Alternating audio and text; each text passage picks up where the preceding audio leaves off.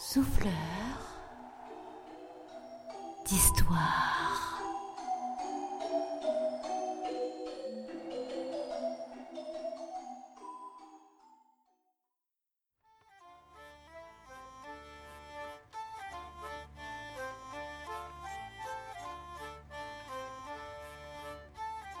Autrefois, de vastes forêts recouvraient ces terres.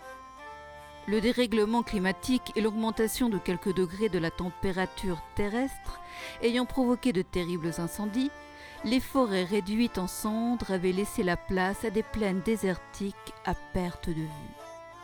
Mais ça, le capitaine Bellevue s'en fichait comme de son premier bavoir. L'œil vissé à sa lorgnette, il contemplait avec jubilation les nuages qui s'amoncelaient dans le ciel. Sa boussole l'avait bien guidé. L'orage s'annonçait prometteur. Un caillou malencontreusement placé sous une des roues du navire provoqua un chaos déstabilisateur. L'extrémité de la longue-vue entra brutalement en contact avec l'orbite du capitaine, qui en perdit immédiatement le sourire. Décidant d'ignorer cette attaque sournoise à l'intégrité physique de son visage mince et barbu, il se tourna vers son équipage massé au fond du chariot, près de la cuve à éclairs. Les beaux jours du véhicule chasseur d'éclairs étaient derrière lui. La bâche de protection qui recouvrait la partie arrière ne protégeait plus rien.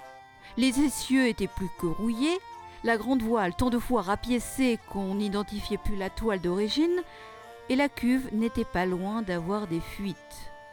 Ce qui n'était finalement pas si grave, car si les orages étaient devenus fréquents dans la région, l'aptitude de l'équipage à capter les éclairs fracassants était plus mesurée, pour ne pas dire inexistante, et la cuve restait vide. Il faut bien avouer également que les grandes ailes de cuivre de chaque côté du navire destinées à tirer puis à conduire la foudre jusqu'à la cave de stockage n'étaient plus de première fraîcheur non plus. Même la figure de proue avait l'air de travers, et l'automate gigantesque qui tractait le navire en l'absence de vent était de guingois et boitait bas. L'équipage était bien sûr à l'avenant. Les cinq hommes officiants, pour utiliser un terme flatteur, sous les ordres du capitaine Bellevue, regardaient le ciel d'un œil morne, dans le sens littéral du terme, pour celui d'entre eux qui était borgne. Bellevue porta devant sa bouche une main pâle, aux ongles sales, tout sauta dessus pour s'éclaircir la gorge et se prépara à haranguer les troupes d'une voix qu'il voulait de Stentor, quand il aperçut derrière la dunette arrière un autre navire se profiler à l'horizon. Le concurrent se déplaçait rapidement et fut bientôt à leur hauteur. Rutilant et brillant de toutes ses pièces cuivrées et de son bois verni, il était l'incarnation de la fine fleur de la chasse à l'éclair. Le navire, porté bien haut par ses huit roues, la voile gonflée de vent, les ailes déployées de chaque côté, les dépassa rapidement. Bellevue carra les épaules et bomba le torse pour faire bonne figure, quand le chasseur passa près de lui sur un souffle de vent. Le procédé aurait pu fonctionner si Bellevue avait eu une vraie carrure et non pas une silhouette dégingandée aux muscles secs. La plume cassée et au rouge passé de son haut de forme, sa chemise à la manche décousue à l'épaule et flottant autour de son corps maigre, le ceinturon mité et les choses trouées en plus de l'hématome tout récent sur l'arcade sourcilière droite ternissait l'image que Bellevue avait de lui-même. Le chariot adverse les avait laissés sur place, fonçant à une vitesse infernale vers l'orage qui libéra son premier éclair, lequel fut immédiatement capté par l'aile métallique prévue à cet effet. Le navire de Bellevue s'arrêta brutalement, ce qui faillit le projeter cul par-dessus tête sur le pont. Pourquoi arrêtes-tu le navire? demanda-t-il au maître d'équipage, après avoir récupéré son équilibre et son couvre-chef tombé au sol. Bah, ça sert à rien de continuer, franchement, capitaine. Ils sont plus jeunes, plus beaux et plus rapides que nous. L'orage est déjà sur eux, ils ne nous laisseront même pas les miettes. C'est vraiment dommage commenta l'un des hommes. Pour une fois qu'on arrivait à temps, se faire griller sur le fil. Les autres gars haussaient les épaules ou se préparaient à reprendre leur jeu de cartes toute combativité, pour relative que fût cette notion chez eux. Évanoui.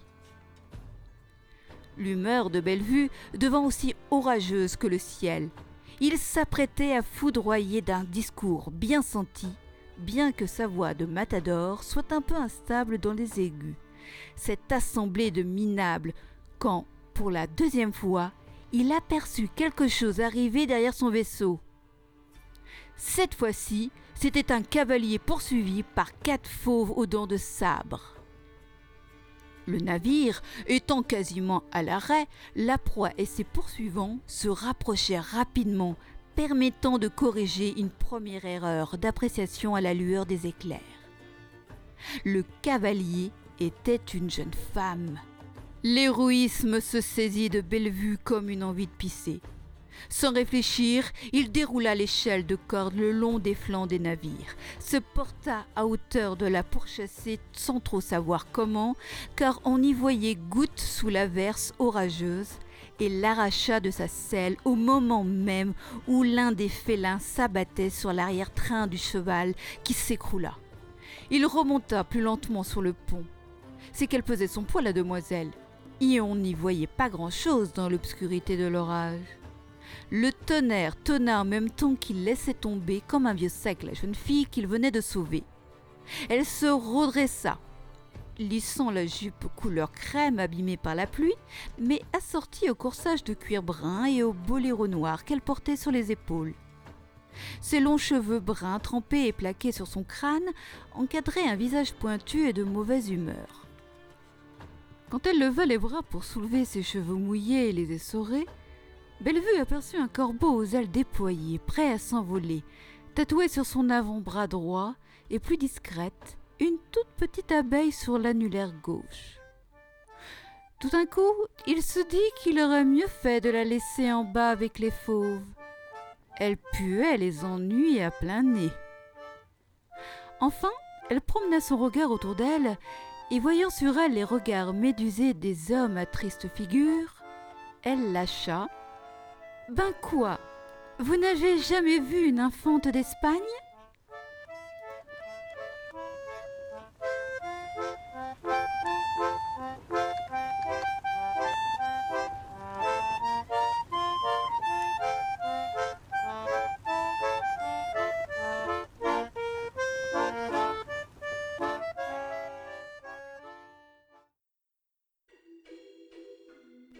Le texte que vous avez écouté a été écrit par Aurélie lors des ateliers d'écriture organisés par l'association Les Yeux Fermés.